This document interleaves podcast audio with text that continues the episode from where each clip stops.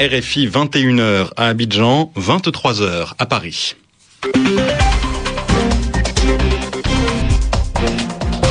Antoine Janton. Bonsoir, bienvenue dans cette édition du journal en français facile, une édition présentée ce soir avec Grégory Lesca. Bonsoir Antoine et bonsoir à tous. À la une de l'actualité, des discussions à Abidjan en Côte d'Ivoire, des négociations pour obtenir le départ de Laurent Gbagbo de la présidence du pays. Elle durerait depuis le début de l'après-midi. Les soldats du président sortant semblent vaincus, mais on a entendu quelques tirs sporadiques ce soir dans les rues de la capitale économique ivoirienne. La mort d'Ange Félix Patassé, l'ancien président de Centrafrique, est décédé à Douala, au Cameroun, ce mardi.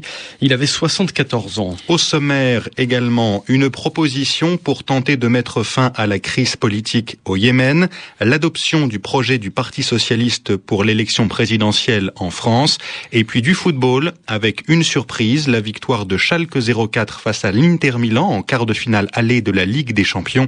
Succès également du Real Madrid. Le journal en français facile. Laurent Gbagbo vit probablement ses dernières heures à la tête de la Côte d'Ivoire. Le président sortant, celui qui était en poste avant l'élection présidentielle, serait en train de négocier son départ. C'est ce qu'affirme le gouvernement français notamment.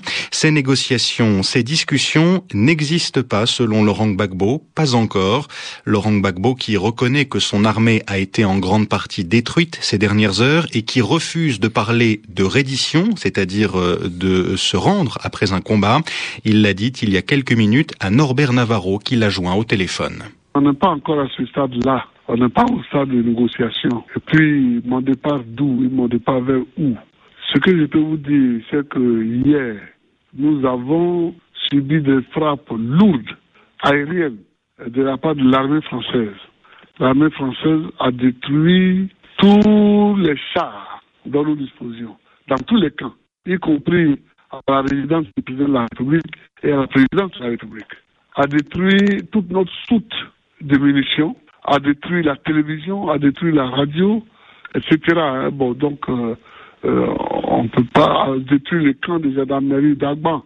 Donc, les militaires, eux, ont demandé la cessation de, de la belligérance, surtout aux Français. Bon, ça a entraîné, bien entendu, une suspension des hostilités générales les militaires sont en train de discuter ça. Après cela, je souhaite que les civils, les politiques prennent le relais et discutent de la sortie de crise. À ce moment-là, oui, on pourra me poser des questions, mais pour le moment, ce n'est pas le cas. Laurent Gbagbo, président sortant de Côte d'Ivoire, vous pourrez écouter l'intégralité de cet entretien, cet entretien en entier, demain matin sur RFI. En début de soirée, il n'y avait plus de combats dans les rues d'Abidjan, il n'y avait que quelques tirs sporadiques, autrement dit des tirs isolés, discontinus. Par ailleurs, un charnier, un trou dans lequel se trouvent des cadavres jetés les uns sur les autres, a été découvert à Douékoué, ville de l'ouest de la Côte d'Ivoire, avec 200 corps à l'intérieur au moins information donnée par les Nations Unies. Il était hospitalisé au Cameroun depuis quelques jours. Ange Félix Patassé est mort ce mardi. L'ancien président de la République centrafricaine est décédé dans un hôpital de Douala. Il avait 74 ans. Il souffrait de diabète. Chef d'État pendant 10 ans, de 1993 à 2003, Ange Félix Patassé avait tenté, sans succès, de diriger à nouveau son pays. Il avait été battu en janvier dernier lors de l'élection présidentielle, battu par l'actuel chef de l'État François Bozizé. Au Yémen, un général dissident accuse le président Ali Abdallah Saleh d'avoir cherché à le tuer ce mardi. Il s'appelle Ali Mohsen Al-Amar et il affirme avoir échappé à un guet-apens, à un piège à Sanaa, la capitale.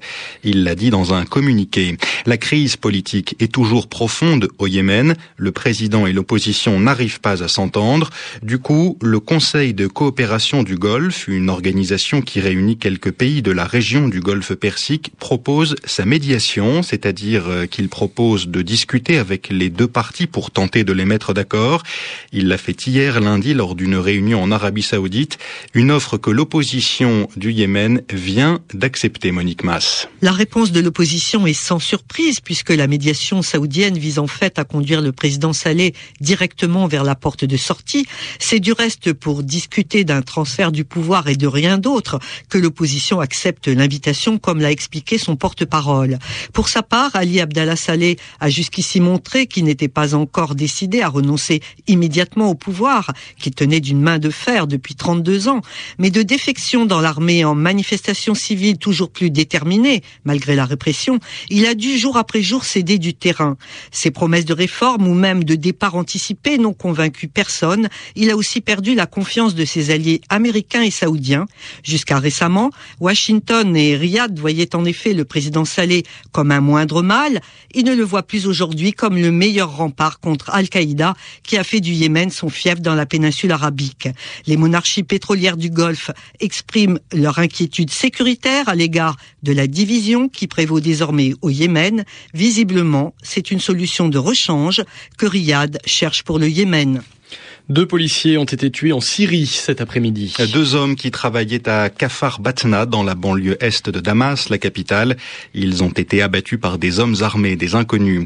Outre cette attaque, en plus de cette attaque, la journée a été marquée par une grève générale à Deraa, ville du sud du pays.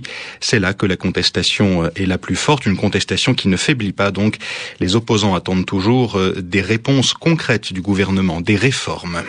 Les États-Unis ont cessé leurs frappes aériennes en Libye ce mardi. Les pays européens impliqués dans cette opération, eux, continuent, aidés par quelques États arabes. Une opération qui a largement affaibli les forces du colonel Kadhafi. Un tiers de leur potentiel militaire a été euh, détruit, selon le responsable des opérations alliées, le général néerlandais Mark van Oom. Michel Martelly promet une ère nouvelle pour son pays, Haïti. Le vainqueur de l'élection présidentielle s'est exprimé publiquement ce mardi pour la première fois depuis l'annonce des résultats, c'était hier soir lundi, des résultats provisoires selon lesquels ce chanteur a largement remporté le scrutin.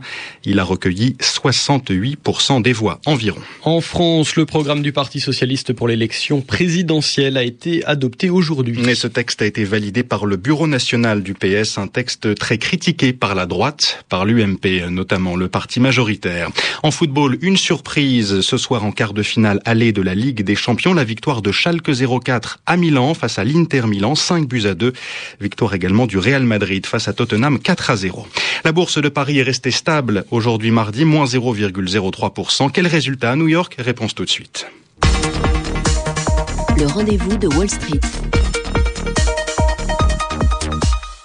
L'indice Dow Jones commence la semaine sur une baisse de 23 points et revient à 12 198, mais dans un volume décevant de quelques 800 millions de titres seulement sur le New York Stock Exchange. L'indice du marché Nasdaq a chuté de 12 points et finit à 2731. La bonne nouvelle reste aujourd'hui la hausse plus forte que prévue des dépenses de consommation au mois de février, un gain de 0,7% qui fait suite à une hausse de 0,3% au mois de janvier. La hausse des prix de l'énergie pour le moment n'a donc pas fait trop de dégâts pour le consommateur américain. L'autre bonne nouvelle est l'augmentation inattendue des ventes imminentes de maisons anciennes aux États-Unis en février. Pour autant, l'indice des dépenses personnelles de consommation au mois de février, qui est très suivi par la Réserve fédérale, a grimpé de 0,4%. On n'avait pas vu cela depuis juillet 2008. La hausse des prix entame clairement le pouvoir d'achat des Américains et c'est une des raisons avancées par les sceptiques quant à la solidité de la conjoncture américaine. ATT et Verizon se sont encore distingués à la hausse. ATT a négocié le rachat du numéro 4 américain de la téléphonie mobile, T-Mobile, et Wall Street pense que cette concentration de l'offre dans la téléphonie est une bonne nouvelle pour les marges des opérateurs. En revanche, les autorités réglementaires fédérales pourraient élever des objections à cette fusion. Le baril de pétrole brut léger coté à New York recule d'un et demi pour cent ce soir et retombe à un peu moins de 104 dollars. L'euro revient à 1 dollar 41,91. Sur les autres marchés de matières premières, le contrat de coton plonge de 3,4% à la veille de la publication par le département de l'agriculture des chiffres des surfaces plantées. Le contrat de café perd 1,7% et le contrat de cacao grappille 0,2%. Le Dow Jones, je vous le rappelle, a cédé 0,2% ce soir et le Nasdaq perd 0,5%. La bourse à Wall Street avec, avec Pierre-Yves Dugas, il est 23h10 à Paris.